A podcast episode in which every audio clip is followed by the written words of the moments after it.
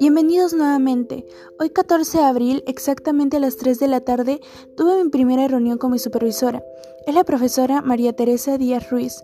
Me alegró saber que era ella la que volaría mi trabajo en estos meses.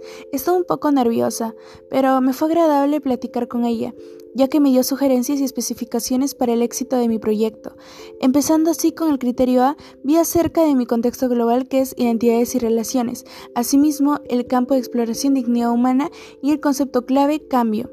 La supervisora me mencionó que tendría que definir y especificar mi tema, ya que un inicio era la discriminación. Y tomando esa dirección era un término muy general, por lo que tomé su sugerencia y definí la discriminación racial.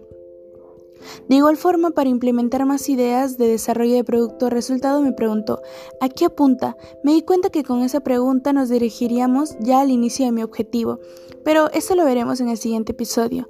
Bueno, antes de la reunión realizamos un formulario donde mencionamos los primeros aspectos del criterio A que vienen a ser los explicados anteriormente. Bueno, este formulario también fue revisado por la supervisora. En este punto pienso que desarrollé las habilidades de sociales y autogestión, ya que reunirme independientemente midiendo mi tiempo muestra mi capacidad autónoma. Asimismo, al compartir mis ideas y las sugerencias de la supervisora, socializamos para llegar a una conclusión proporcionando así una solución. Para concluir, considero que desarrollé los atributos de mentalidad abierta y buena comunicadora, ya que a fin de lograr el éxito de mi proyecto, tomé sus puntos de vista como también un previo impacto del tema.